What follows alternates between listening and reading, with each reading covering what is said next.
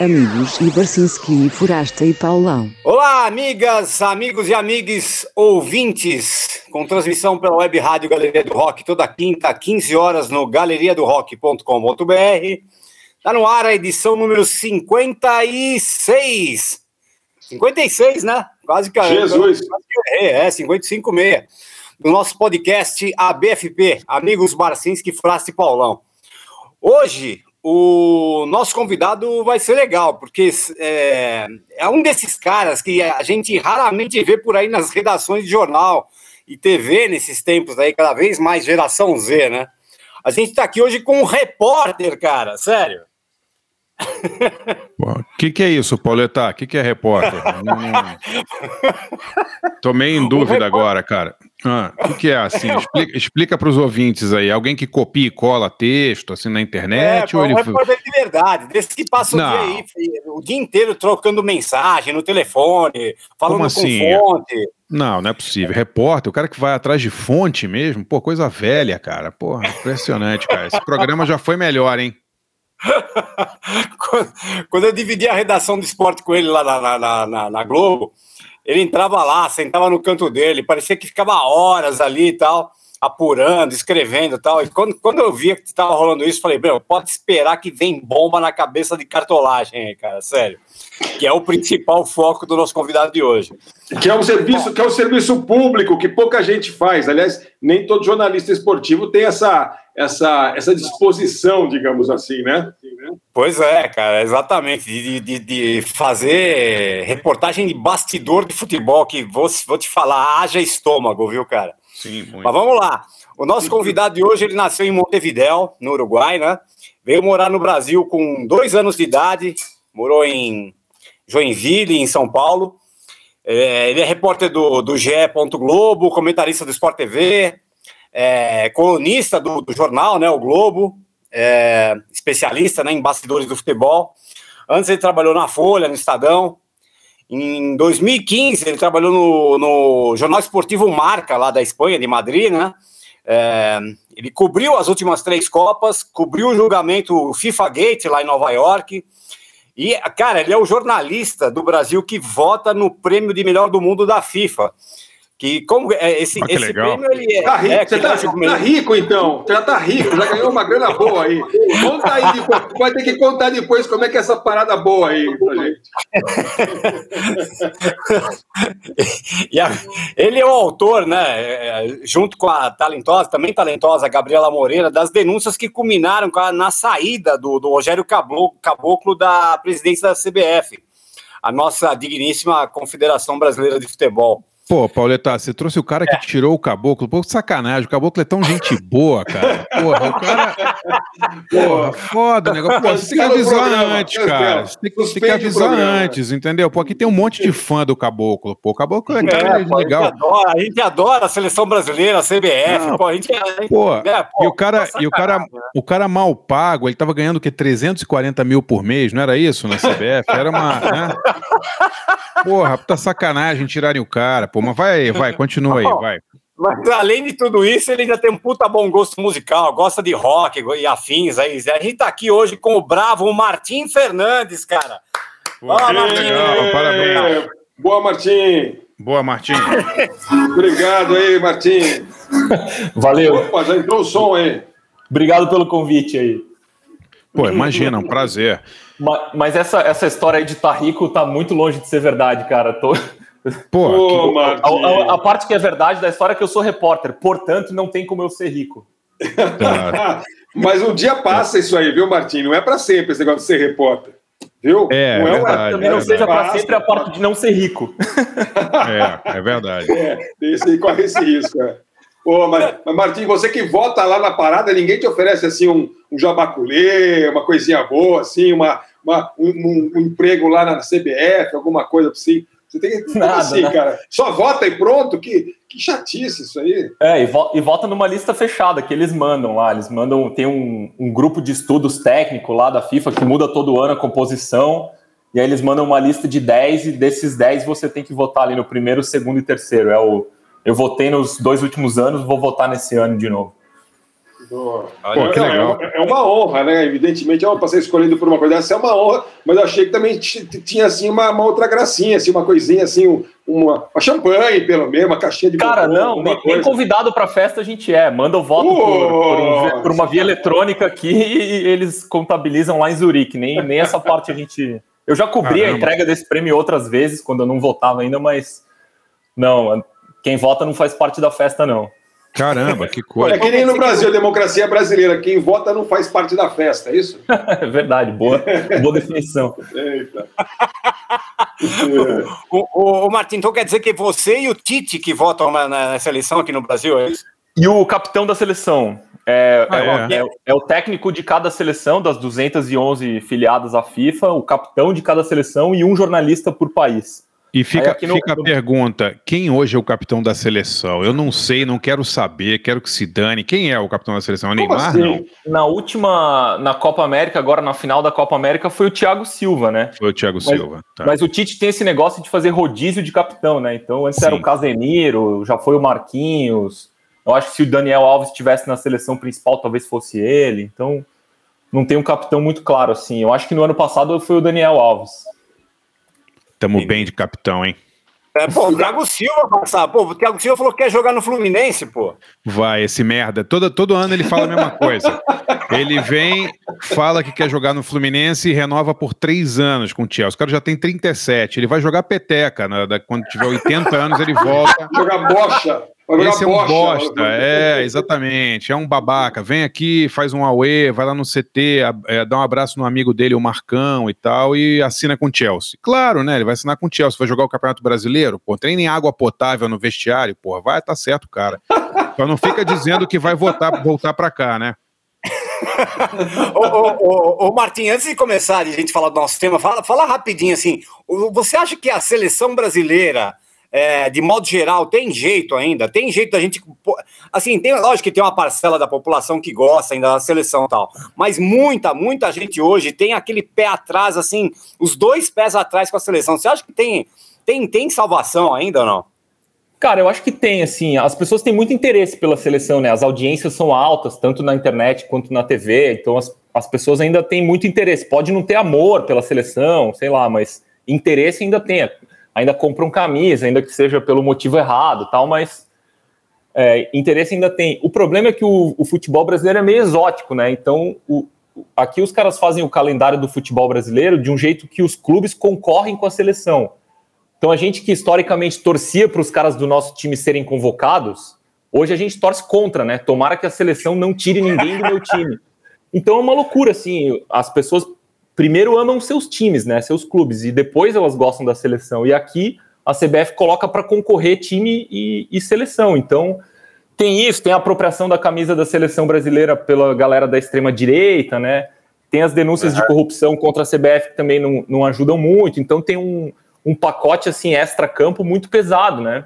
A seleção virou símbolo de um monte de coisa ruim inadvertidamente, assim, né? Sem Cara, é. mais, mais ou menos inadvertidamente, né, Martim? Porque os jogadores são um bando de babacas, né? Essa Copa América provou também que são um bando de babacas, eles deveriam ter feito alguma, né, tomado alguma atitude, né? E não falado, ah, vamos, vamos é, divulgar um manifesto e tal. Fizeram um troço ridículo, né? Foi uma pataquada danada. Então, assim, eles também têm muita parcela de culpa, eu acho, né? O jeito como eles se comportam, né? A sabe? Total de, de, né, uma de sintonia total com o que está acontecendo no país, uma coisa, porra. Faz o menor sentido, não faz o menor sentido a Argentina falar não vamos fazer a Copa América aqui porque tá tendo, tá tendo Covid e o Brasil abraçar essa porcaria desse campeonato e os jogadores ficarem que nem uns, uns palhaços é, aceitando tudo.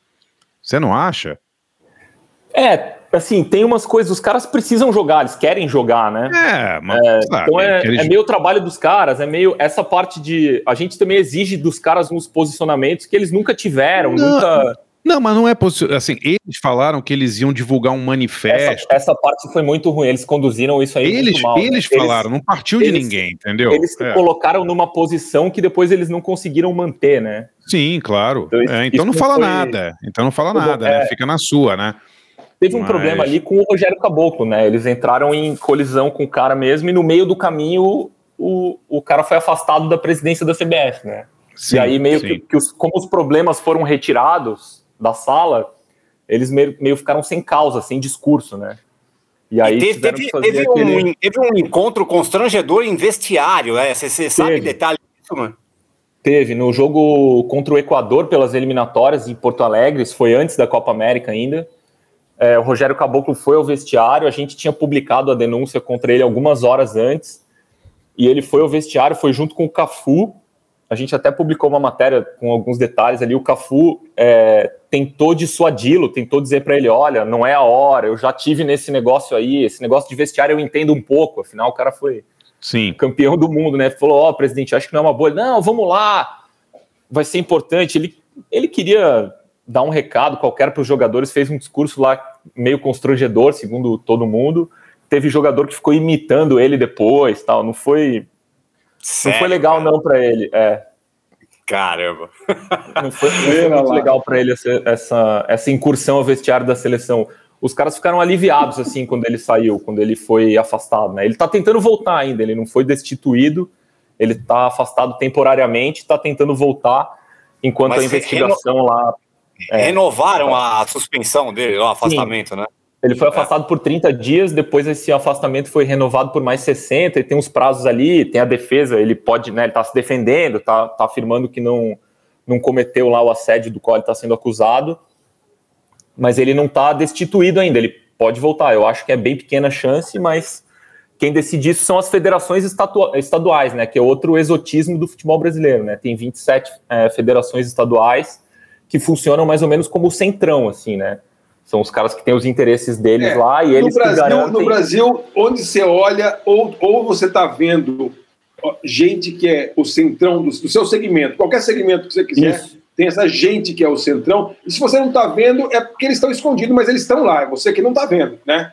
Qualquer área que você olhar, qualquer área você tem, tem essa gente. É uma assim, é uma, é uma, é uma, é uma uma praga, não sei, tem que botar, é, sei lá, defensivo agrícola em cima dessa, não, sei o que fazer com essa. É, a gente fica olhando a burocracia, o cartório, em todo lugar que você olha, é, é, é, é gente criando dificuldade para vender facilidade. E o futebol brasileiro, acho que não é, é, nisso aí, acho que é campeão do mundo, né? Não sei se deve ter algum, deve ter um lugar pior, mas Acho que é, acho que é hexacampeão, heptacampeão, alguma coisa, né? É, o, o, o sistema putaria, todo, né? o sistema todo é desenhado para preservar quem está no poder, né? Para quem está no poder não poder ser retirado. E agora, de repente, o sistema quer tirar o cara que é o presidente. Então, só que aí está lutando é. contra, contra as leis que eles mesmos criaram, que eles mesmos aprovaram. Então, é muito difícil destituir um presidente porque a ideia não é essa, nunca foi essa, né? De repente, é, mas esse um cara, cara esse cara exagerou um pouco, né, Martinho? Exato, o cara, pô, assediou a secretária, mandou. É um negócio de um baixo nível, né, cara? É uma coisa assim, até para Ricardo Teixeira é baixo nível, né, esse caboclo. É uma coisa impressionante, né?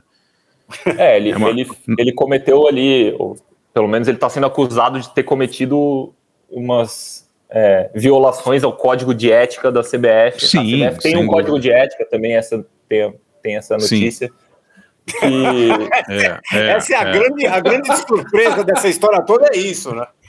Tem um código de ética. E ele e ele está sendo assim, o próprio sistema está tentando é, tirá-lo de circulação, né? Essa, e ele está tentando voltar. Então, eu acho que é pequena a chance dele voltar, mas o, o sistema permite que ele volte, né? Porque o sistema todo é desenhado para preservar a figura do presidente, para ser impossível tirar um presidente. Então, é que nem, esse... é que nem o, é, tem que, tem, que ser, tem que criar uma terceira via. Esse que é o esquema, entendeu? Já, já se falou nisso lá dentro também. Esse, esse termo circula também no futebol. Um semipresidencialismo, uma coisa assim, parlamentarista na CBF, uma coisa assim.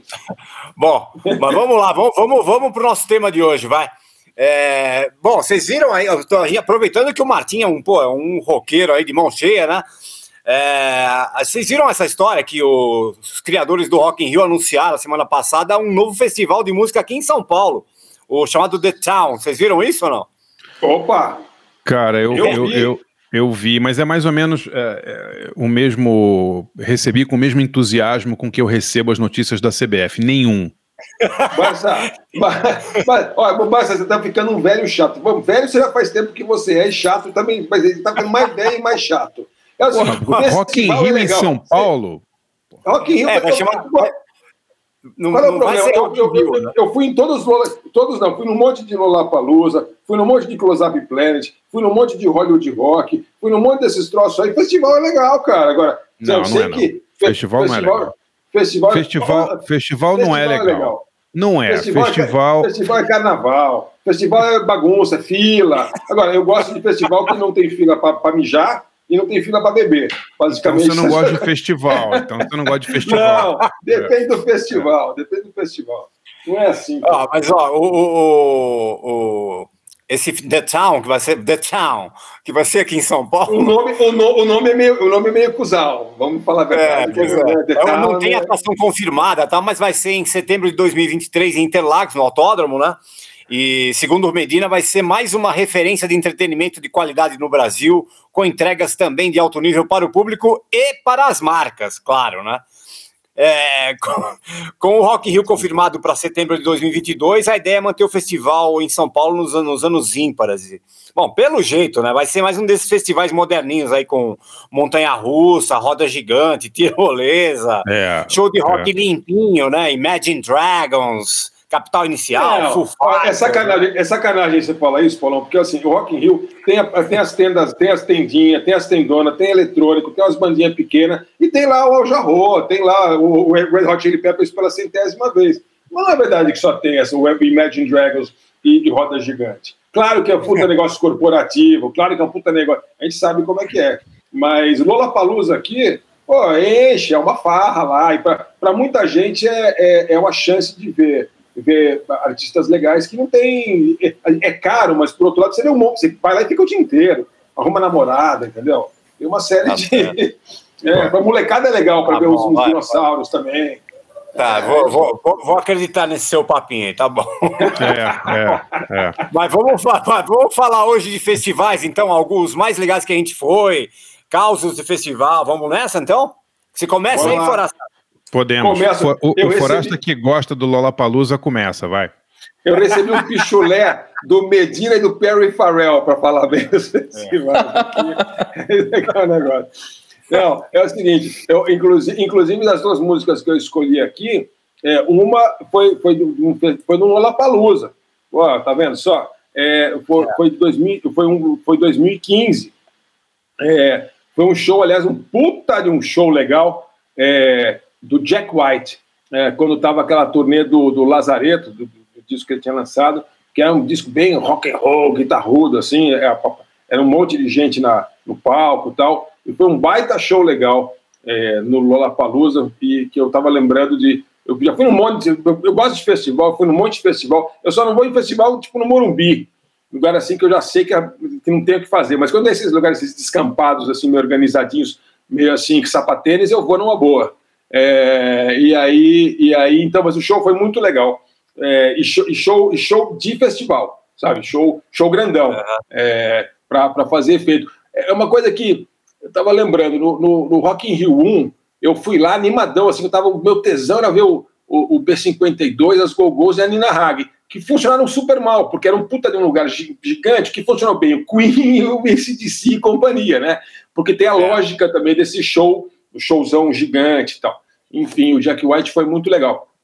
Mas aí eu tava, eu, eu, eu escolhi a, a outra música, é, uma foi que é uma lembrança é, é, emotiva aí. Foi o primeiro festival de, de, de música que eu cobri. É, em 1989, é, eu estava começando a trabalhar lá na, na Folha de São Paulo, e, e aí teve um festival que, assim, exoticamente, ou talvez não exoticamente, mas foi em Ribeirão Preto. Foi o primeiro festival internacional de blues. Aconteceu Olha. na Cava do Bosque, em Ribeirão, é, e depois foi, veio para São Paulo nos outros anos. Tal. E eu trabalhava na Folha, e aí é, ah, vai lá para cobrir. E aí, é, eu- eu- acho que o Calado, o Carlos Calado, acho que também foi para fazer uma, uma parte disso, mas aí eu fiquei lá meio no dia a dia da cobertura, assim, de, de fazer coletiva e mandar coisas sobre o show, os shows e tal. E foi muito divertido. Eu tinha, sei lá, 24 anos, nunca tinha feito um negócio desse na vida. Fiquei rachando o quarto com um puta fotógrafo, gente fina, o Juvenal Pereira, lá da Folha, né? É, Aham. Então foi que foi muito bacana e assim, então todo dia tinha uns, uns shows incríveis E eu nunca fui especialista em blues e continuo não sendo, né? Mas assim, foi fantástico ver, ver essa galera ao vivo. E era puta farra, depois acabava o festival, a gente ia pra rua, ia beber a noite inteira, farrear e tal. Dia seguinte dormia pouco, dia seguinte acordava ia para as coletivas lá, fazer entrevista, não sei o quê, e começa tudo de novo, que é o esquema de cobertura de festival. Esse festival tinha o Albert Collins, tinha Etta James, tinha o. É, tinha, tinha o, o Magic Slim, uh, e de brasileiro tinha o Blues Etílicos e tinha o André Cristóvão. É, e aí é, eu escolhi uma, uma, música dos outros caras que também estavam lá, é, que foi um puta show legal, assim, que eu fiquei, nossa, assim, eu, eu, na minha ignorância, assim, eu falei, nossa, como isso tem a ver com Rolling Stones, quer dizer, eu sabia que eles tinham, eles, eles eram os Rolling Stones que vieram do blues, mas quando você vê ao vivo, o Junior Wells, além de ser um grande gaitista, é um grande cantor, um grande frontman, assim, sabe? E, enfim, o Junior Wells e o Buddy, Buddy Guy tem uma longa história de, de parceria. É, e aí eu, eu, eu é, escolhi aqui para a gente ouvir uma versão é, ao vivo é, do Junior Wells e do Buddy Guy tocando em Montreux, em 74. É, a música, que é a música a primeira parceria deles, é Hoodoo Man Blues, que é o nome do primeiro disco do Junior Wells, de 1965, é, em que o Buddy Guy já tocava é, nesse, nesse disco com ele, e enfim, é uma parceria que rendeu e muitos e muitos anos, né? Então a gente vai ouvir o Junior Wells e o, e o Buddy Guy em Montreux, e o Jack White eu não achei uma boa gravação é, do, do, do Lollapalooza, mas na mesma turnê é, do, do, do, álbum Lazareto, só que em outro festival famoso, Roskilde, Would You Fight For My Love?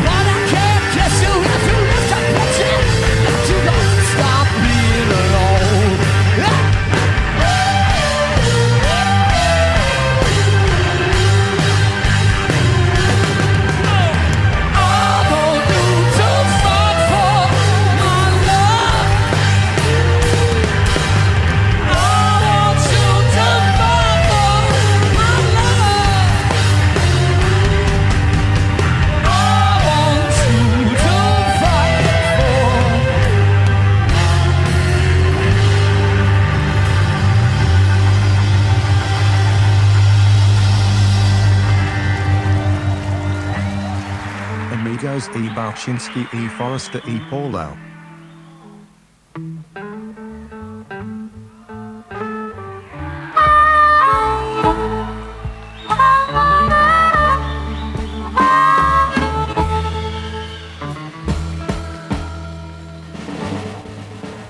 I your bell this morning because you had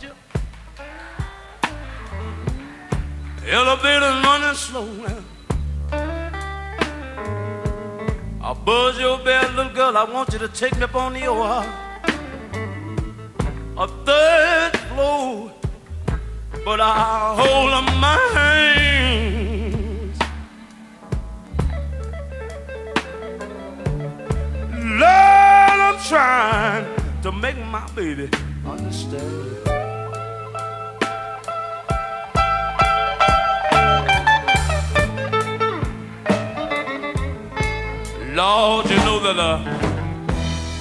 Everybody they try to tell me, say, Junior,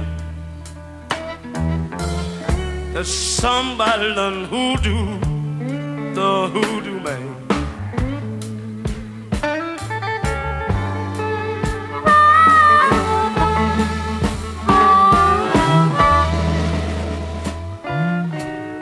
I'm gonna tell you this time, girl. I never tell you no more. Time I tell you, look like I'm gonna have to let you go, but I hold on my hand.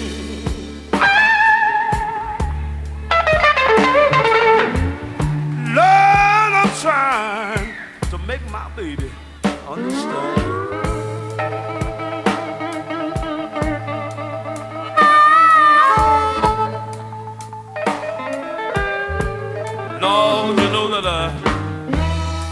Everybody try to tell me, say, baby, somebody done hoodoo,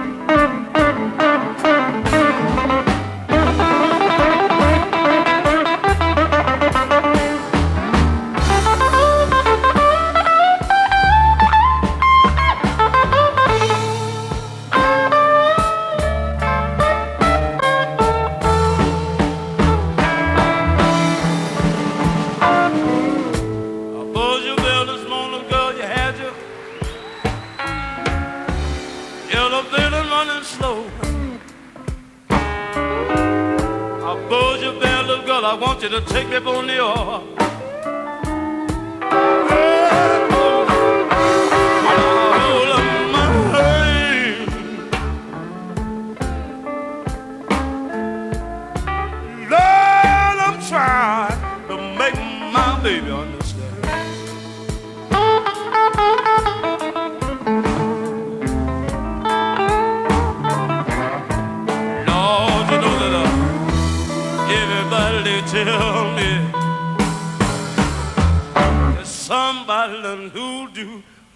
The hoodoo man.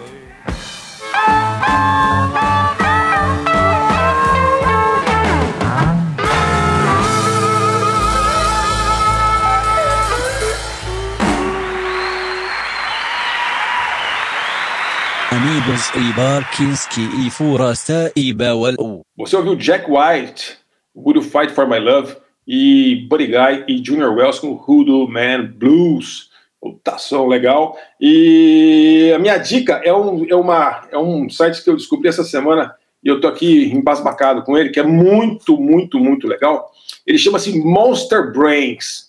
Monster, cérebros de monstro. monsterbrains.blogspot.com. É um blogão, cara, só de ilustrações de monstro. Mas todo tipo de ilustração de monstro. Tem ilustração de monstro de, de, de, de, de adesivo que vem em chiclete, de figurinha, de artistas eh, do Gustave Doré, eh, de, de, de, de pôster de filme, de capa de livro, eh, de coisas que estão em museus que são lá do século XVI. É sensacional. Se- Assim, é, uma, é uma combinação muito legal. É um cara que faz, é, é bem a cara dele. Assim, tem coisas de mitologia, é, puta, muito legal. Você começa a ver e não acaba, assim, um monte de autores diferentes e é uma, é uma curtição. Então, para quem gosta assim de monstruosidades, vou sugerir aqui o monsterbrains.blogspot.com. Pô, legal e- isso aí. É legal, cara. Eu vou te falar que eu comecei a ver, tem umas coisas assim super artísticas, umas coisas super, tipo, capa, coisa da época da revista Mad. É uma, é uma, é uma zona, assim. Mas, mas tem, uma, tem uma lógica quando você vai, vai passeando assim, é, tem uma lógica e, e o visual é legal demais. assim. Ô, Martim, conta aí, você é frequentador de festivais ou você é um detrator de festivais, um inimigo dos festivais, como o André Barcinski? Cara, eu vou ficar do teu lado nessa. Eu sou um frequentador de festivais. Aê, garoto! Não, Aê! eu não sou inimigo. Dois a dois. A caixa Eu não de sou inimigo está de festival. Marcinho. Eu não sou inimigo de festival, eu sou amigo de show. Eu não gosto de ver um festival que tem seis palcos que você só vê um, um sexto do show, né? Basicamente é isso, né? É, você tem que escolher, tem que ser seletivo, Xará. Não pode Não. ficar querendo ver tudo, entendeu? É, É, eu sei que você gosta desse festival que é descampado, que aquele negócio descampado, psicodélico, aquele Não, negócio não, não, não. Eu, eu- eu gosto de festival. eh, Bom, tudo bem, eu- depois eu vou falar então, mas é que, que a ma- maioria dos festivais não é. é- é- ele, ele é desagradável, porque primeiro você não consegue. Você tem lá. Esse festival tem 70 atrações. Para começar, você só pode ver um quinto deles, porque tem cinco palcos, você vai perder hum, 70%, certo? 80% deles, né? Uhum. Depois não, não, é, não é um bom lugar, assim, geralmente a- o som é horrível, é, o, um, som, um palco tem som melhor do que o outro, vocês sabem como é, né? Aham. Não é verdade? Ah. Eu tô, tô viajando. Não, eu Não sei, o Martim show- que responda. Não, é os shows, é verdade, os mas shows do- são abreviados, entendeu? Não é o mesmo show. Ah, essa, essa eu acho que é a maior, ma- a maior sacanagem, assim, né? Eu, co- com frequência, eu vou ao Lollapalooza para ver um show 4 da tarde de uma banda que vai tocar 40 minutos. Isso aí é... É, Isso aí, aí eles põem. Aí eles põem o Black Rebel Motorcycle Club ao meio-dia em Itu, pra você ver, né? tipo, com, Com 40 43 graus. exatamente. Os caras derretendo. Como a gente tava falando outro dia, naquele legendário show do Disney Mary Chain, a uma e meia da tarde no Lollapalooza. né? É, exato, exato. Eu vi Front 242, tava 60 graus, os caras de bermuda. Nunca usaram bermuda na vida. A, a- a última vez que eles tinham usado bermuda, foi Bermuda quando preta. nasceu o Luke Van Acker. É. Quando ele nasceu, o pai botou uma bermuda nele. Depois ele nunca mais usou uma bermuda até o Lollapalooza. Com certeza. é, lá, lá. Mas acho que nem quando nasceu. Quando nasceu, eles não colocam aquele, aquele negócio chamado coeiro no neném. ou não? Coeiro, botaram É, coeiro. é. coeiro preto. Coeiro. Coeiro É, preto. ele- aquele negócio. Um coeiro preto apertado, ele foi fazer EBM. De- Bom, já, já que já- não vamos deixar para depois, então, Barcinski. Você já fica com o segundo bloco, você já fala o que você tem que falar, então, vai. Não, tem que eu tenho que falar. Eu, não, eu realmente não gosto de festival, especialmente esses festivais corporativos. Acho muito ruim, acho uma experiência ruim. Eu vou, vou neles para cobrir os festivais, né? Os primeiros Lollapalooza foram divertidos porque os line-ups eram realmente, pô, foda, fantásticos, né? Você vê Pro Jam, primeiro, primeira turnê do Pro Jam, The Ministry, né? Jesus and Mary Chain, realmente era uma.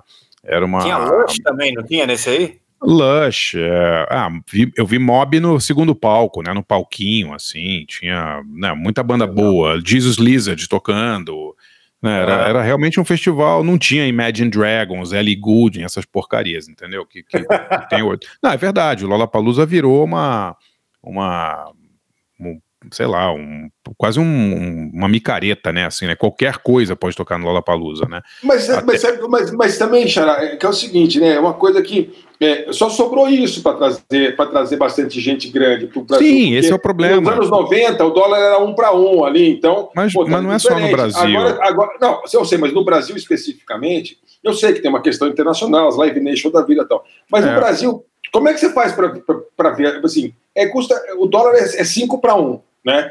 Aí como é que faz para trazer? Se você, você promoveu um monte de show, você sabe a merda que é. Então, Sim, assim, mas- se não tiver dinheiro corporativo, é, ninguém no Brasil nunca vai ver show de ninguém. É, Eu não é? sei, mas, mas festival é o pior lugar para você ver bandas. Você que Você realmente ver quer ver aonde? Você música. vai ver aonde? Você mora no Brasil, você vai ver aonde?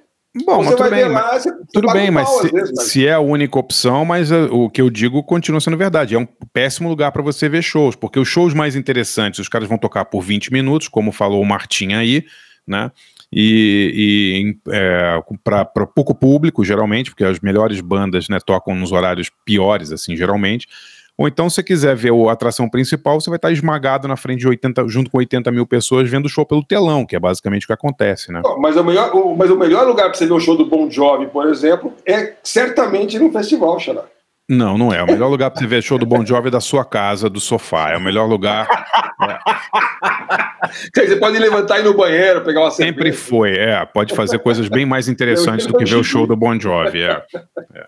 Mas eu, eu realmente não gosto de festival, assim. Pra eu ir, eu ir a festival por livre e espontânea vontade, que não seja por trabalho, fui muito cobrir Lollapalooza, cobrir Rock in Rio. Rock in Rio, vamos falar a verdade, desde 2001 não presta, né? O free 2001, jazz era legal. O free jazz era o legal. free jazz era legal, entendeu? Era mas o free jazz, era, uma mistura boa, era interessante. Era, mas o free jazz pagava um umas coisas boas, né? Exatamente. O Free Jazz era um festival que ele, ele, ele, não, exi assim, ele não existiria se não fosse o patrocínio do- de cigarro, porque ele era um festival que dava muito. Se você tivesse que, que pagar o, o. Eu sei porque meu tio trabalhou no Free Jazz, ele foi um dos criadores do Free Jazz. É, era um Ah, festival é? que. É, ele. Paulinho Albuquerque, ele fazia toda, até ele morrer, ele fazia toda a parte de jazz do Free Jazz. Ele trouxe um monte de gente Ah. foda. Mas era um festival que não se pagava, né? Ele se pagava só com patrocínio. Quer dizer, até o Team Festival, quando teve, sei lá, Strokes para 3 mil pessoas, 4 mil pessoas lá no- na Marina da Glória, se lembra? A gente viu esse show. Quando que um, um show dos Strokes ia se pagar com aquele público, né? Quer dizer, era um festival completamente é, bancado, né? Por dinheiro, de- por dinheiro privado. Era um festival muito legal, tinha muita banda legal, mas ele não.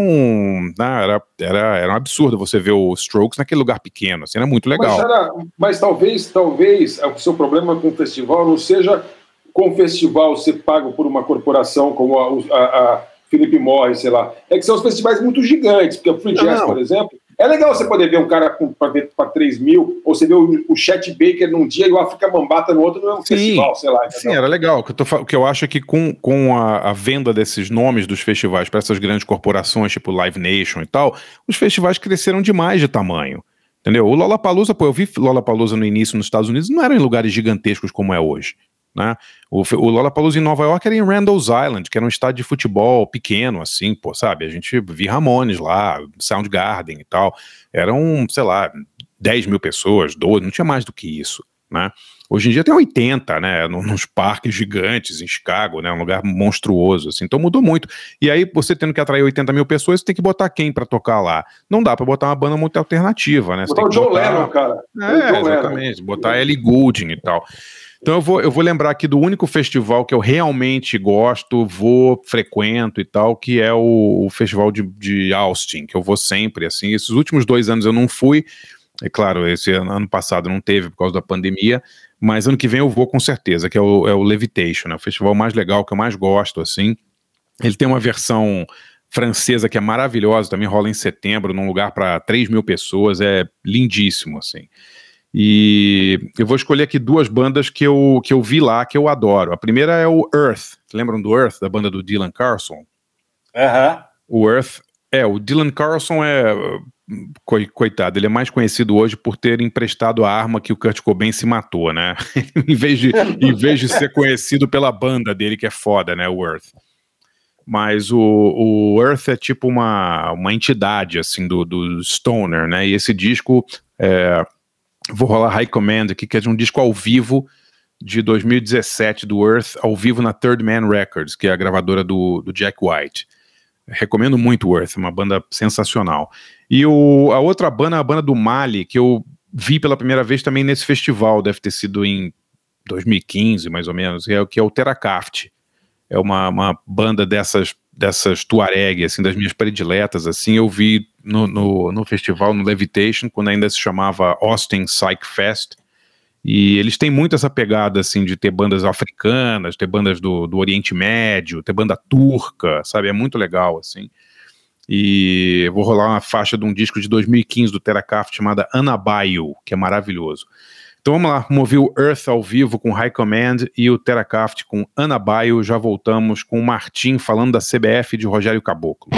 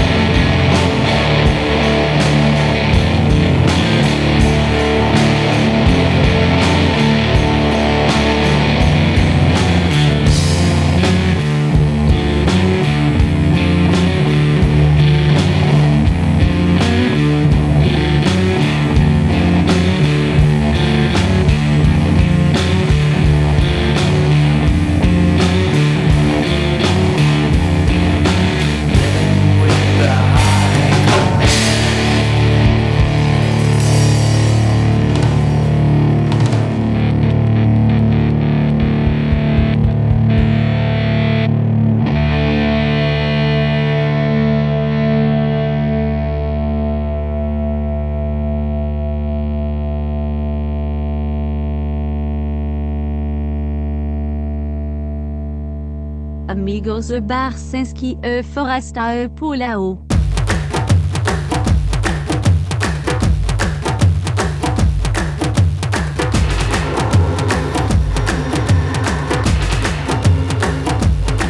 عتبويد بهدا غرف داد هدميتنا واللي دامنس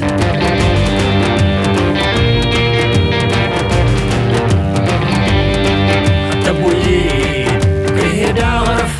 مدهب بيدنا واللي دام نسأل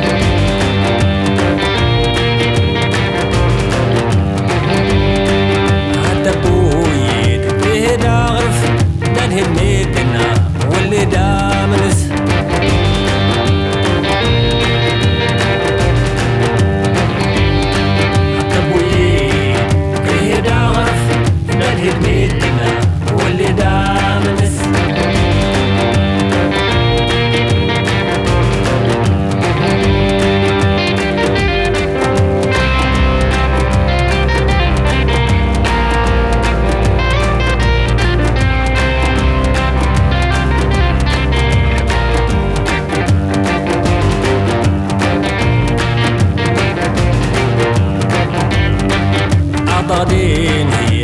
عليه إذا عند الزمن يرس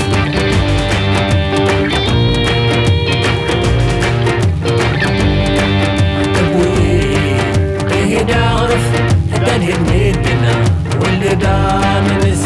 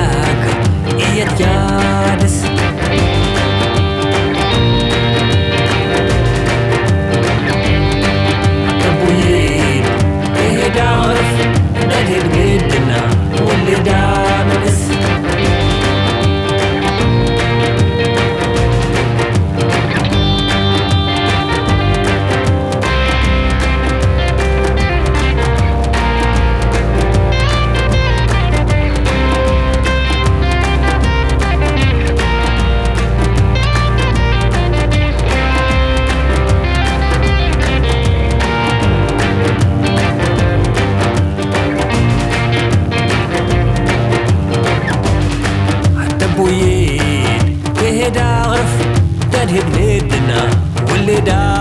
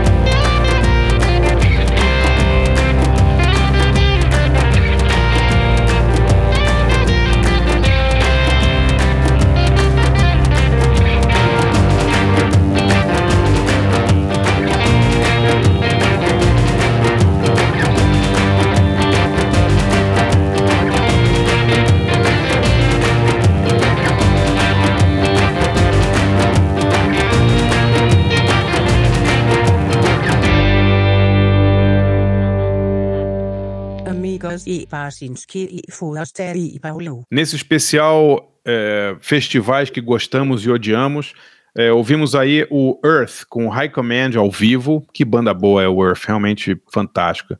E depois o Terracaft com Anabaio. Eu tenho uma, tenho uma história legal do Earth que eu tava vendo, vendo o show do Earth com o ao lado da minha mulher e do, do nosso amigo Fábio Massari, que estava com a gente lá no festival. Ah, legal. É, e aí a gente tava vendo o show do Earth, quem tá do lado? Metade do Primal Scream de um lado e metade do Brian Jones Style Massacre do outro. Todo mundo Aí, pegando- bom, É. já, é ótimas indicações, né? Se esses caras estão vendo é que deve ser loucona, mano. Tava o Joel Guion do, do Brian Jonestown com os outros caras da banda e o, e o Bob Gillespie com metade do Primal Scream vendo o Earth, assim, porque o Earth eles não tocam muito, assim, né? Eles tocam raramente, não, não excursionam tanto, assim, é bem raro ver o Dylan Carlson. E é uma figuraça o Dylan Carlson. Quem viu aquele filme Kurt e Courtney viu ele sendo entrevistado lá, é um cara bem, Aham. bem importante, assim, né? ele era o melhor amigo do Kurt Cobain, e ele foi, ele era um colecionador de armas também, infelizmente foi a arma dele, com, foi, foi com uma arma, uma das dezenas de armas que ele tem que o Kurt se matou. Então ele ficou meio marcado por isso. Inclusive no show tinha uma galera escrota que ficava gritando: You killed Kurt Cobain, you motherfucker! Nossa, Coitado do imagina, cara. É. Isso deve ser em É. todo show, né, cara? Todo show devem fazer isso pro coitado, entendeu? Mas o, o Earth é uma puta banda. E eu vou, eu vou indicar mais um disco aqui, Pauleta, que, que saiu, saiu logo, saiu agora- agora há pouco, assim, que é uma banda que eu adoro. É uma banda, é uma banda francesa, metade da Aham. banda é, é haitiana. Não sei se vocês já ouviram essa banda, chama Voodoo Game, Voodoo Gum. Eu não sei como se pronuncia, mas é Como é? Valdou. Voodoo, Voodoo Gun. Então, é Valdou, V-A-U-D-O-U, e o segundo Ah. nome é Game, como Game, G-A-M-E. E é uma banda que mistura, tipo, uma coisa meio afrobeat com batidas de, de, de voodoo. É maravilhosa a banda. Maravilhosa. Tem uns quatro, quatro ou cinco discos já. Acabaram de lançar um disco novo chamado Nussan, N-O-U-S-S-I-N. E eu ouço direto o Valdo Game. Eles têm uns, acho que uns quatro ou cinco LPs, assim. É muito, muito legal. É, procurem aí, porque é uma coisa bem diferente. Pô, legal, André. Legal, pô, né? É, pô, é legal que, é legal que você tá sempre dando essas dicas de bandas é, ou africana, agora com, com É agora que- entrou Haiti na história, na história também. Paulão, adoro é que, é que, é que o, o Barça é nosso afro-correspondente, entendeu? É, ele é nosso afro-correspondente. Não, mas as- são as bandas mais legais, assim, né? Que tem, tem feito coisas diferentes e tal. E o Haiti, porra, o Haiti, a gente só lembra do Haiti quando matam o presidente, quando acontece uma merda, tem um terremoto, né? Uma coisa assim. Mas Coitado música boa pra caramba, né? Sempre É, só tem desgraça, coitado. Puta País, país interessante pra caramba. Então ouçam aí o, o Voodoo Game, o Voodoo Gum, não sei como se fala, mas é demais a banda. Pô, legal. E aí, vamos, vamos, posso, posso mandar as minhas aqui já? Pode, pode. Eu queria, eu queria só rapidamente perguntar uma coisa pro Martim. Ô, Martim, você você cobriu Copa do Mundo? Você cobriu três Copas, né? Cobri África do Sul, Brasil e Rússia. Brasil e Rússia. E nessa próxima, você acha que o Brasil tem alguma chance? Porque, assim, é, vendo a, a Eurocopa e depois vendo o nível dos jogos da Copa América, dá uma certa depressão, não dá?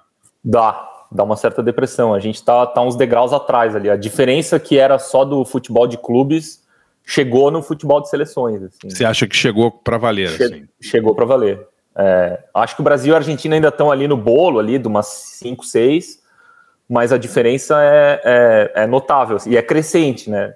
Em 2018 já tinha, agora está um pouco maior, e eu acho que vai, vai ficar maior e não vai ter duelos de, entre sul-americanos e.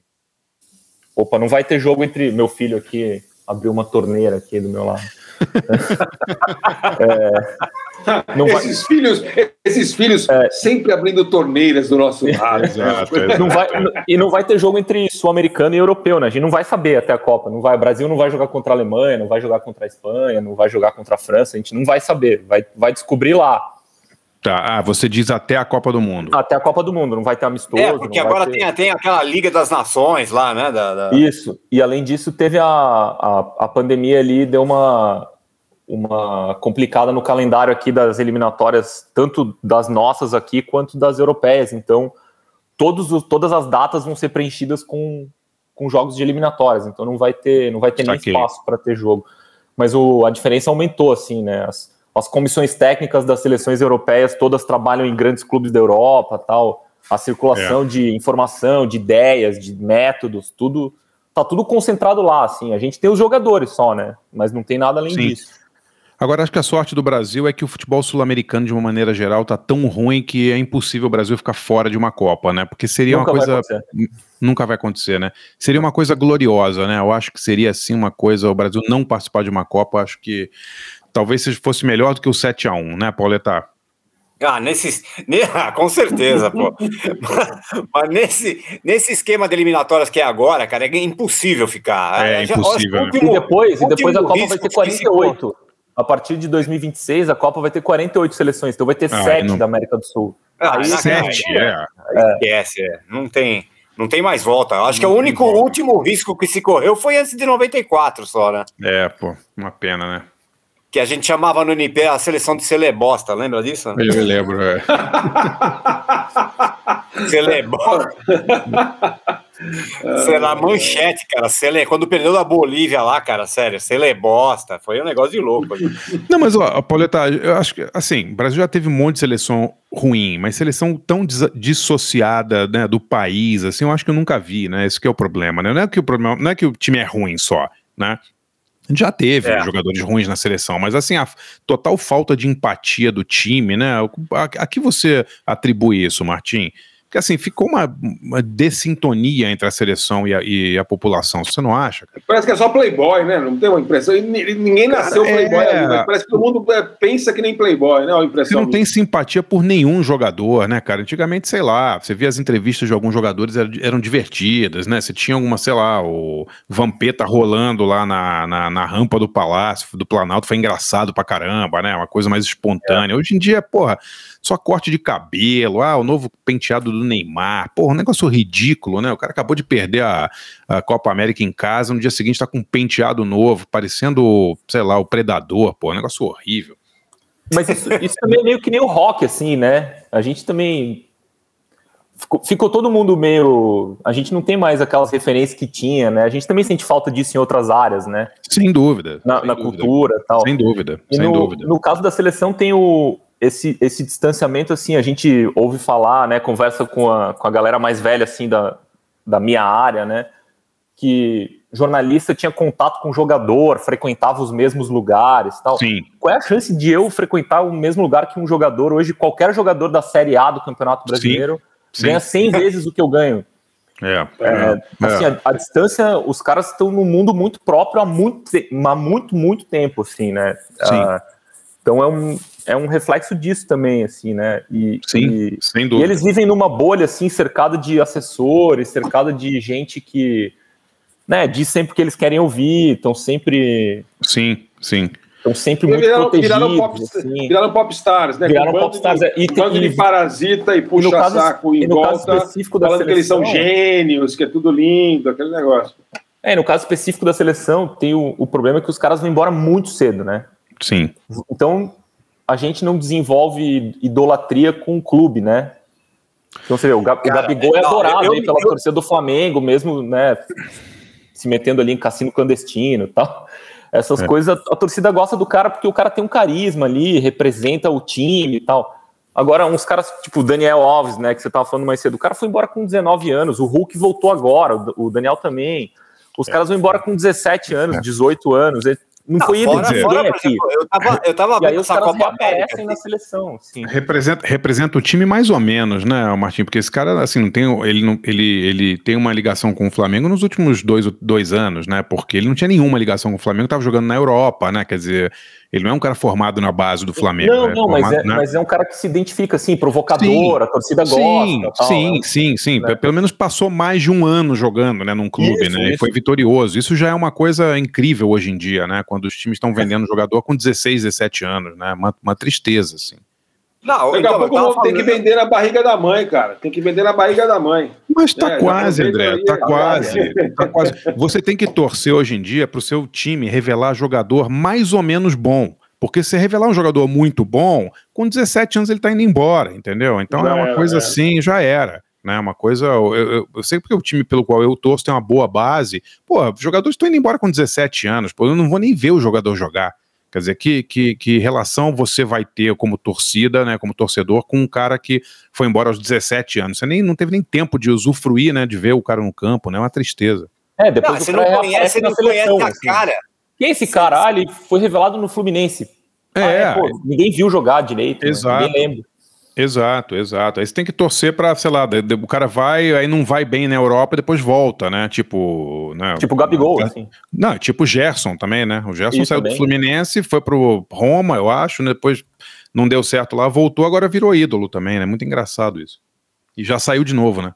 Já. Não, e é incrível como a gente não conhece a cara dos jogadores. Outro dia entrou um cara na seleção brasileira, e olha que acompanha o futebol, assim, eu falei, cara, quem é esse cara? Era um tal de É. Emerson, zagueiro. Pô, não sei nem quem é. É. Ele não é, então, joga É. na Europa, joga na Espanha lá, cara, sei lá. Paulão, quando você, quando você não reconhece um cara que tá na seleção brasileira, pode fechar essa merda, É, devolve a exato, chave lá pro É, Charles é. Miller. Tem que, sei lá, devolve a chave pro, pro, pro, pro, pro, sei lá, pro Sócrates, entendeu? Pro, pro, pro Newton Santos, entendeu? E, e acaba essa porra. Sério, Paulão, você não reconhecia o cara. Tô falando sério, cara. Eu falei, eu demorei, né? Quer dizer, não foi imediato. Eu falei, eu, eu fui por, por dedução, achei que era esse cara, mas falei, pô, não é possível, eu não sabia quem era, cara. É sério. isso, cara. Você no oftalmologista desde o começo da pandemia, você não aparece lá. Fala a verdade. Mas vamos lá, vamos falar de festival então, vai de novo. Eu vou. É, é, é, com, a, com a autorização de vocês, eu vou, vamos decretar aqui que rave é, de techno também é festival de música, não é não? Ué, claro que é, claro. Bom, então beleza. Porque, pô, é, eu lembrei, né, da, da, da, da Circuito, né, Barça? O projeto de festivais aí de música eletrônica que, do, do Barcinski, né, que, que ele tinha lá, que ele montou em 2001, que vai fazer 20 anos agora em outubro, né? Pai, dia 11 de outubro, faz 20 anos. Impressionante, né? Pois é. e a primeira rave da Circuito lá em 2001, que na verdade foi uma rave urbana, né? Pô, eu participei bastante da produção, eu tinha acabado É, de não- sair da Folha na É, época. não, é- não era nem, nem rave, né? Era uma, era uma festa numa, num galpão, né? É, exato, exatamente. É, que a gente é. chamou de rave urbana ali, né? É. E aí, numa época dessa, né, há 20 anos, eu, eu, num- numa época, exatamente nessa época aqui, junho, julho, por aí, é, há 20 anos, eu e o Barcinski, a gente tava rodando São Paulo buscando um lugar aí para que fosse legal para essa festa aí, para umas mil pessoas tal, né? E que não fosse numa casa noturna, tivesse um charme, né, pra gente chamar de rave e tal, né? E não sei se você lembra, Barcinski, a gente foi no local, a gente foi. Teve um lugar que a gente foi na Barra Funda, perto da TV Record, não sei se você lembra disso, a gente entrou. É, tinha umas costureiras, cara, com um cara que era clandestino ali. Eu cara. me lembro, eu me lembro. Era Ah, coisa tipo. jeito, é, distante. Era, era trabalho, Trabalho escravo. escravo, assim, certeza, trabalho escravo. Certeza que era, cara. Sério, a gente saiu rapidinho de lá, cara. É. Não, Era outra, era outra época, né? Era um, a gente acabou alugando um galpão ali na, na Vila. Anastácio ali. É, na, é, Vila Anastácio, Pauleta. Foi na Vila É, no- Anastácio no- primeiro. É. Então, mas era, era do CEAGESP o galpão. É, é, é, o galpão era do CEAGESP, exatamente. Hoje deve ter um prédio de 60 andares, né? Um complexo com cinco torres, né? Porque é impressionante, assim. Não duvido Não, é verdade. Mudou completamente, cara. A gente fez muita festa ali na, na região do CEAGESP, Vila Leopoldina. Andei lá É. outro dia, não, não reconheci nem as ruas, cara. Impressionante. Barça, deixa eu fazer, deixa eu fazer uma parên- um parêntese aqui. O nosso amigo Raul Justilores veio aqui outro dia, quando ficou brigando, eu fiquei brigando com ele no negócio dos prédios, né? E daí eu falei, ah, ele falou que minha casa, minha vida, tá construindo um monte de coisa. Eu falei, ah, onde? Daí ele me mandou, depois ele me mandou gentilmente é, o negócio.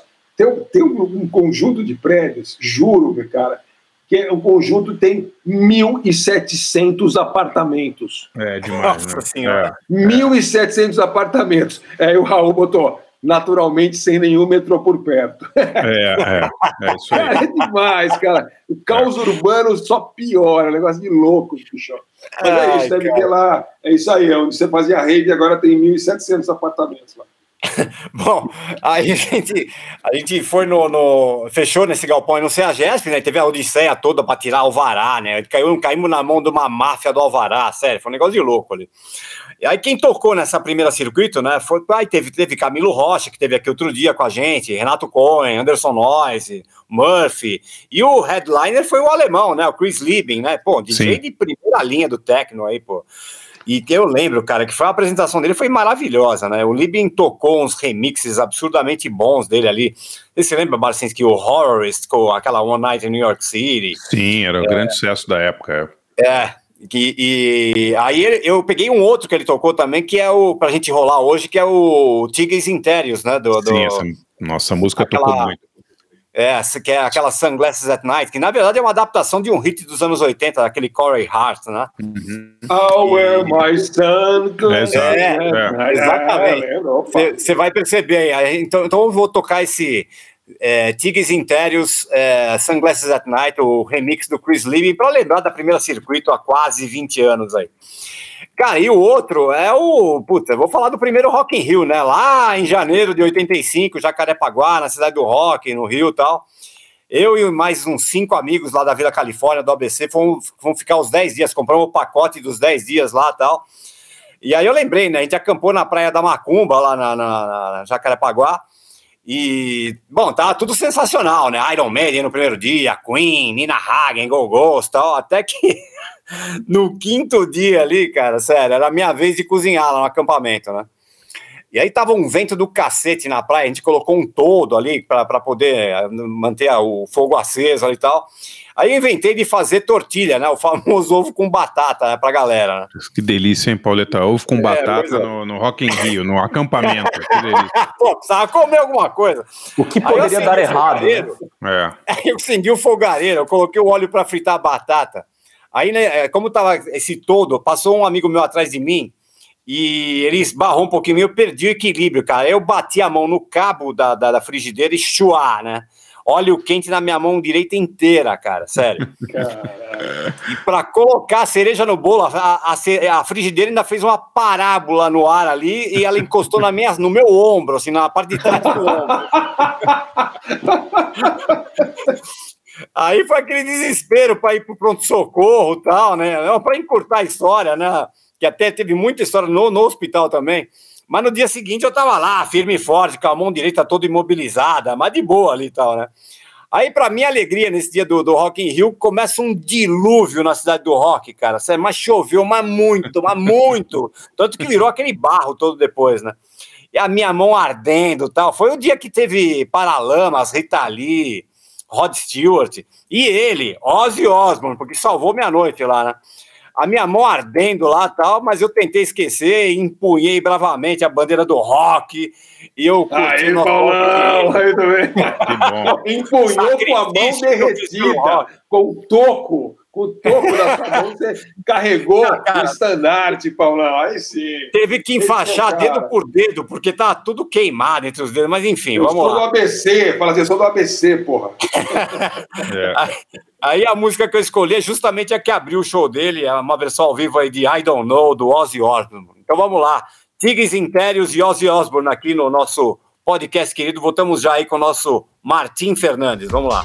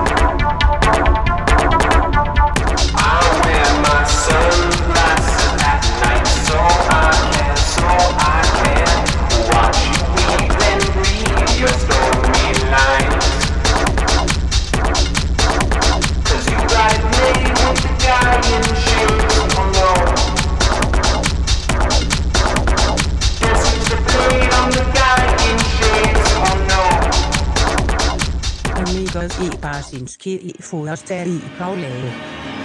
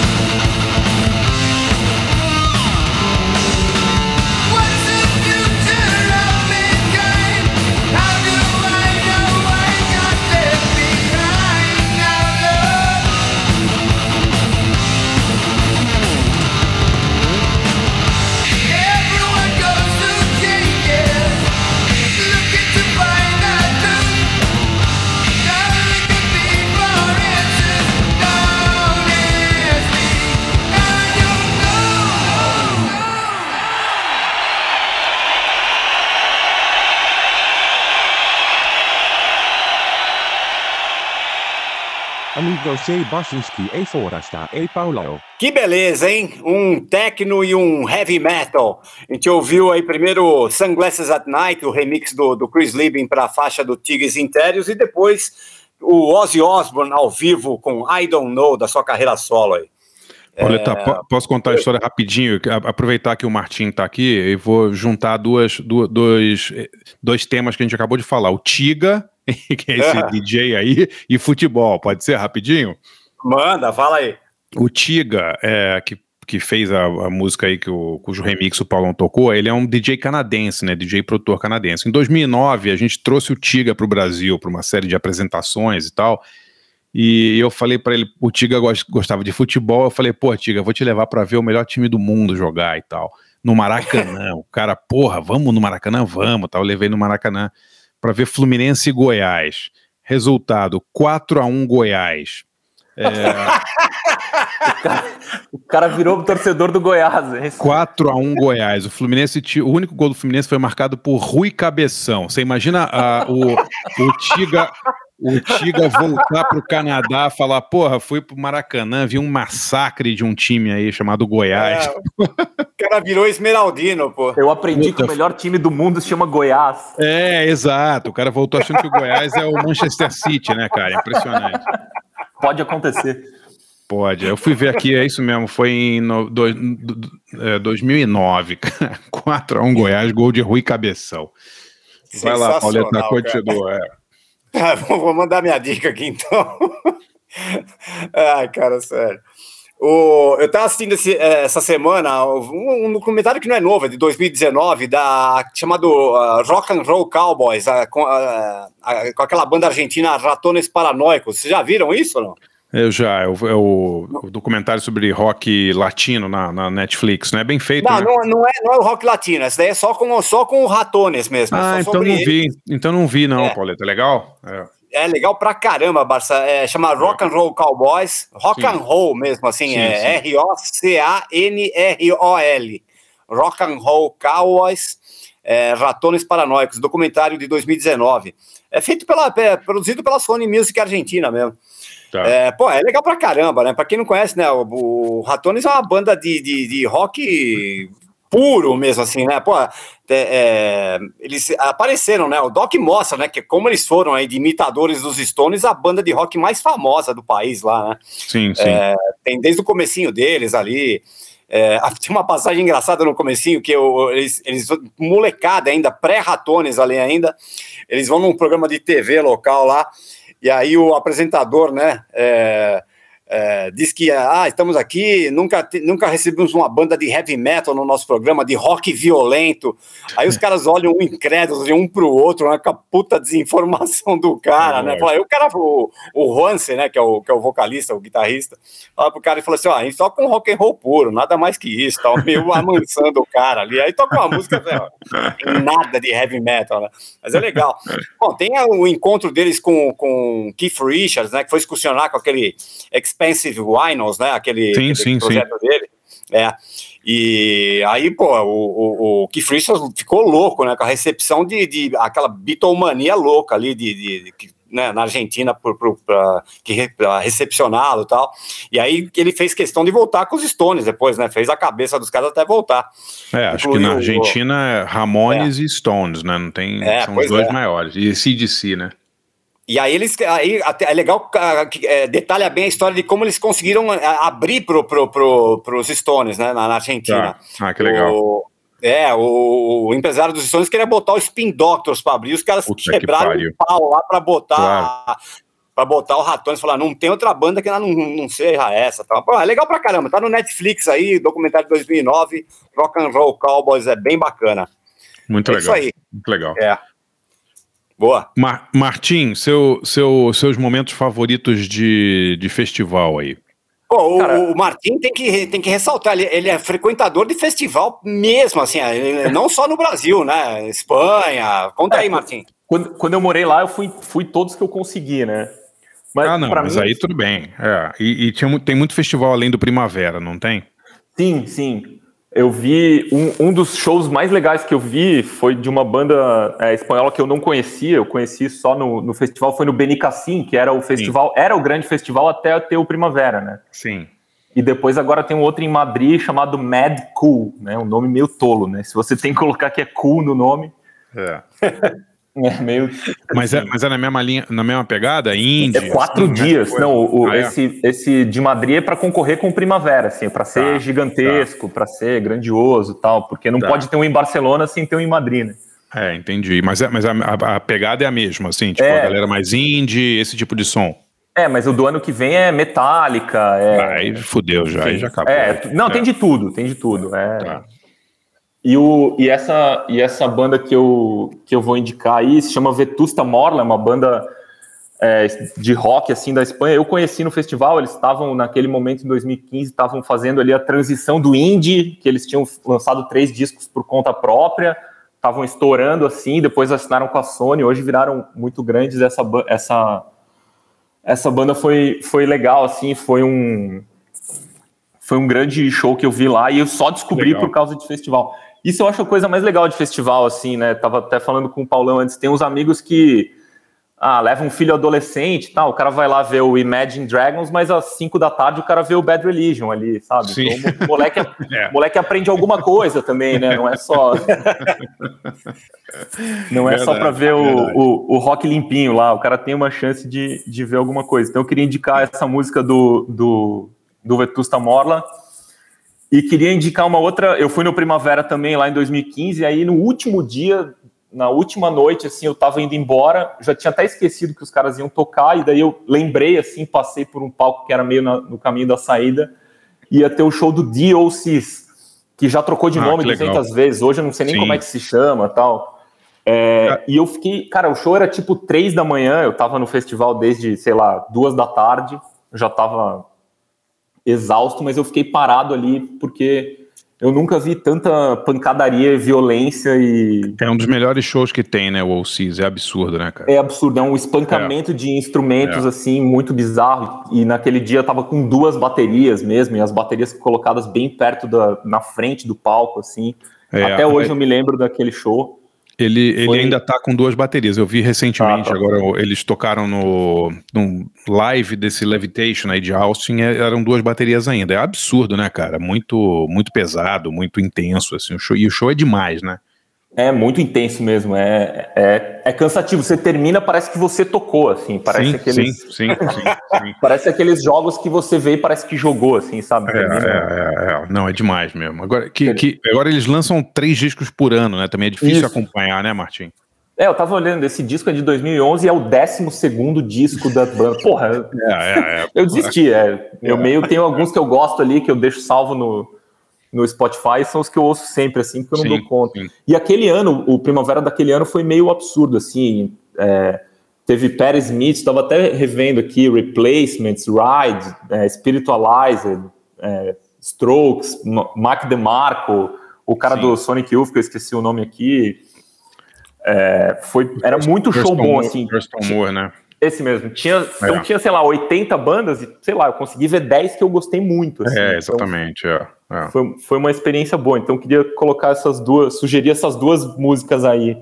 Que legal. É, o Vetusta Morla e o DOCs.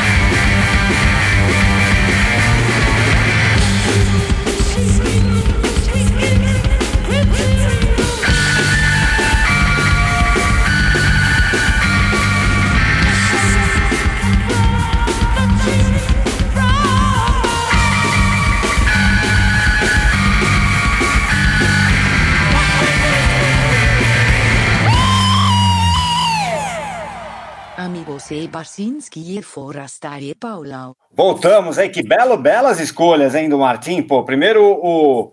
Como que é o- a banda que eu esqueci o nome agora? Ve- Vetusta Morla. Vetusta Morla. Vetusta Morla com Golpe Maestro. é, e depois o grande Diocis com The Dream. É, escolhas aqui do nosso Martim Fernandes, nosso convidado de hoje. Martim, quer me dar uma, uma, uma dica aí? Quero, cara, não é, não é muito uma dica cultural, assim, mas é um, um site que eu levo no coração, assim, eu sempre deixo num, aberto numa aba ali, que é o despair.com. O Despair é, um, é, um, é um site de desmotivação. o, o, o slogan deles é assim, aqui no Despair nós oferecemos a cura para a esperança. Então, o, o, o slogan deles, assim, eles dizem que nenhuma indústria causou tanta dor e, tanta, e tanto sofrimento para as pessoas como a indústria motivacional. Então, os Isso é livros de verdade. motivação, os, é, as palestras de motivação, esses caras ganharam bilhões de dólares fazendo as pessoas se sentirem mal tal. Então, esse site é um site de desmotivação. Então, eles vendem ali canecas, aqueles Porra, pôsteres motivacionais com uma, um, sabe, tem uma palavra bonita, assim, uma, uma foto bonita. Sim. E aí uma frase, no caso deles, eles fazem frases desmotivacionais ali. Pô, demais. isso. Então é um, é um qual, é site muito... endereço, qual que é o endereço, Martim? É despair.com. Mas Tá. des, des, despair, de desespero em inglês? D-E-S? Exatamente. Tá, despair. P-A-I-R, despair.com. Então eles vendem calendários. Isso. D-E-S-P-A-I-R.com. Eles vendem calendários, vendem canecas, vendem pôsteres. É, é um site legal aqui. Eu sempre tenho uma, uma frase ali que eu roubo Pô, dos caras, bom. assim. Sensacional Ô, ô, ô, isso. Vou dar uma olhada. Deixa, deixa eu aproveitar esse gancho que você deu aí de desmotivação, que responde pra gente, pra, só para a gente encerrar aqui, antes da gente encerrar. Onde você encontra força para ouvir, para ouvir essa galera aí, para trabalhar com esse povo aí da, de bastidor do futebol, cara? Diz aí pra gente, um pouco, conta um pouquinho disso aí. Cara, eu fui parar nisso meio por acaso, assim, né? Eu, fui, eu virei repórter de esporte meio por acaso, assim. Eu não, não sou jogador frustrado, essas coisas. Eu- e eu gosto de notícia, né? Mais do que de futebol, eu gosto de notícia, assim.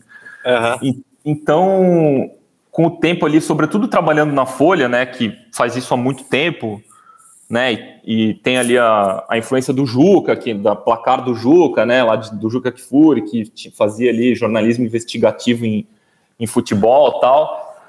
E, cara, a gente, eu percebi que tinha muito mais o que acontece no campo, que é o que realmente importa, né? Se o cara faz gol, se o time é campeão, o que importa é isso, né? O que importa é o jogo. Aham. Mas tinha tanto, o que acontece fora do campo tem tanta influência no que acontece lá dentro, né? E é um negócio pouco coberto, assim, eu acho, né? Então, assim, se a Copa do Mundo passa de 32 para 48 seleções, isso é muito importante, isso é pouco coberto, Claro. eu acho, né? Então, Claro. É, as decisões de gabinete, assim, as, as picaretagens de cartolas, as- esse tipo de coisa acaba tendo uma, uma influência tão grande no jogo e, e tem uma cobertura que. Assim, as pessoas não gostam disso, é um assunto impopular, chato. Sim, né? sim, sim, sim. Mas É, foi passando o tempo e eu fui gostando, assim. A verdade é que eu- é um negócio que eu gosto de fazer, eu gosto de conversar com essas pessoas. Tem, é, tem, tem muita gente competente, tem muita gente que se preocupa com o jogo mesmo. Então é. é- Aham. não, não dói pra mim, é um negócio que eu, que eu faço Agora, e tudo bem. Martim, com a quantidade de, de assessor de imprensa, de vestido de jornalista que a gente sabe que tem hoje em dia, né? Ou trabalhando para clube, ou com medo de falar mal da CBF para não para perder a, né, com medo de perder entrevista com o Neymar. A gente sabe que tem isso muito, né? Você que faz um jornalismo, vai, jornalismo esportivo de verdade e tal, você se sente muito isolado lá? Como é que é a sua relação com os caras da, da, da chefia do, do futebol brasileiro? Assim, você é um cara mal visto lá, eles não gostam de você, você sente algum tipo de, de pressão? Não, cara, não, assim, porque é, tem uma coisa de honestidade ali com os caras. Eu nunca publiquei nenhuma linha sem ouvir os caras antes, então Sim, não tem. sim. Se você fiz, seguir as regras do jogo ali, do, do jornalismo, não, não tem problema, assim, né? E esses caras estão também acostumados a serem criticados, né? Tá. tá. Então, não, e, e são, são profissionais no que fazem, assim, né? Uhum, então, uhum. se a gente acha que eles não fazem direito, daí tudo bem, isso é outra discussão, mas eles são, é o que eles fazem, então não tem, não Bom, tem né? muito esse problema, assim. Tá. Não chega essa a ter. história- essa história- Essa história do caboclo, ela, ela, você- não sei se, claro que você não vai dar, vai contar a história aqui, mas ela, tipo, ela caiu no seu colo ou você foi atrás? Cara, essa história, assim, resumindo, é, quem primeiro soube dessa história foi o PVC, o Paulo Vinícius Coelho, e ele nos deu um toque na, na Gabriela e, e- e a Gabriela me avisou. E a gente começou a ir atrás, assim, por muito tempo, perseguindo essa história por meses.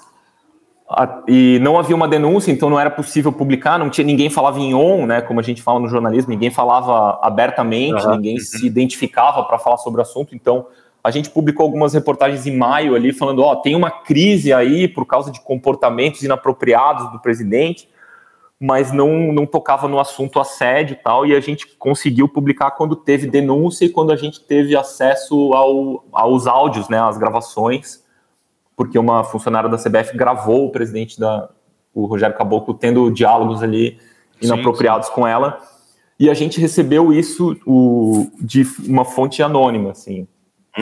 É, a gente até imagina quem é, mas não sabe. Então a gente foi Ah, cercando o negócio por vários lados, até que a gente recebeu um link do um, por um, um e-mail assim com um link do WeTransfer para um arquivo para a gente baixar, entendeu? A gente não- de um e-mail lá X que a gente não sabe de um dono não identificado, assim. Sim, sim. E aí, com, com o tempo, várias pessoas foram falando mais coisas, mais documentos foram aparecendo e tal. E hoje tem uma guerra aberta, né? Entre ele e os caras que estão tentando tirá-lo de lá.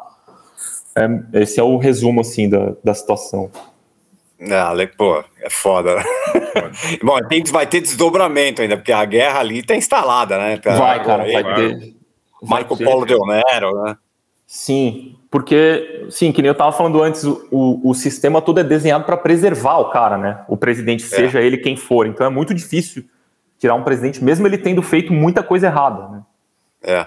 Então as- tem muitas instâncias assim, tem muita o, o cara que é o presidente tem muito muita chance de recorrer, muita instância, muito recurso, muita muita manobra, né, para para ir Aham. continuando o cara, porque ele tá recebendo o salário dele enquanto tá lá, sabe?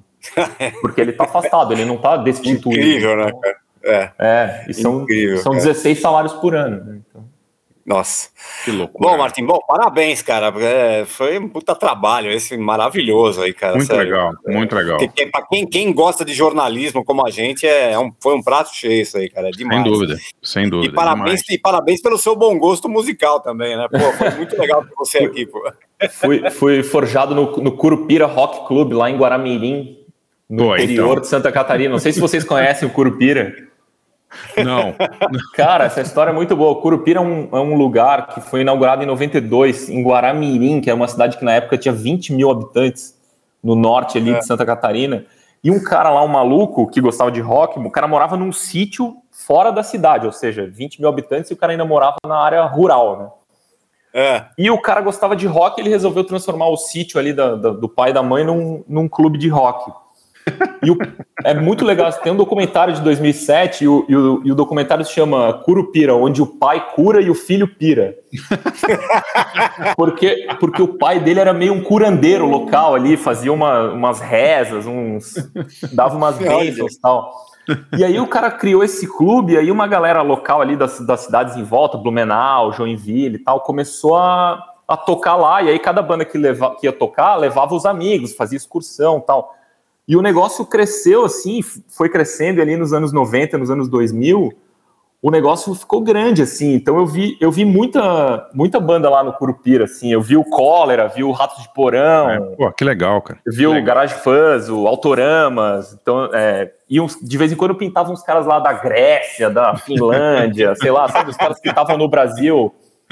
Tinha muita banda de metal, assim, então esse documentário é legal porque vai contando ali que no começo a cidade ali meio conservadora acusava os caras de fazer ritual satânico, não sei Ah, o quê. muito bom. E não tinha nada né, disso, o cara era maior ecologista, sabe? Tinha uma plantação lá, vaquinha, galinha e tal. Então, ali que eu, que eu comecei a ver Ali- show e gostar de rock e tal. Foi, foi por causa desse lugar aí, Só- muito só- por causa desse lugar. Foi sua iniciação no mundo dos festivais ali, né? Exatamente, É, tinha os, é. os festivais ali, se chamava Festival da Cultura Independente, não sei o quê, mas Sim. vinha gente do Rio, vinha gente de São Paulo, era... Não sei como é que tá hoje, não... enfim, saí de lá faz muito tempo, mas Ouvin- ouvintes da região, é, liguem aí dizendo se o Curupira ainda está de pé, né? Curupira foi muito legal, é, e o cara colocou o nome por causa do, do personagem mesmo, que era um protetor da floresta tal, o Sim, cara era um sim. ativista do meio ambiente muito antes disso ser moda. Que legal. Curupira é aquele personagem que tem o pé virado, né? Esse, esse aí mesmo. esse aí. Maravilha. Obrigado, Martim. Valeu mesmo. Cara. Martim, Obrigado. brigadíssimo, viu, cara? Foi super legal. Parabéns pelo trabalho aí. Fique em cima do caboclo, hein, cara? Deixa o cara não, hein? Obrigado, cara. Obrigado pela oportunidade de me deixar falar sobre outro assunto que não ele. Nos últimos três meses eu, eu tô almoçando, jantando e dormindo. Isso aí. Então foi bom poder falar de outro assunto aqui. Quem Valeu. mandou mexer com o caboclo, né, cara? Valeu, Valeu, Martim. Martim. Obrigadão. Valeu, cara. gente. Valeu, abraço. Tchau, gente. Obrigado, DJ. Valeu. Valeu, Abraço, DJ. gente. Até semana que vem. Até semana que vem. Tchau. Amigos de Barchinski e Forasta e Paulao.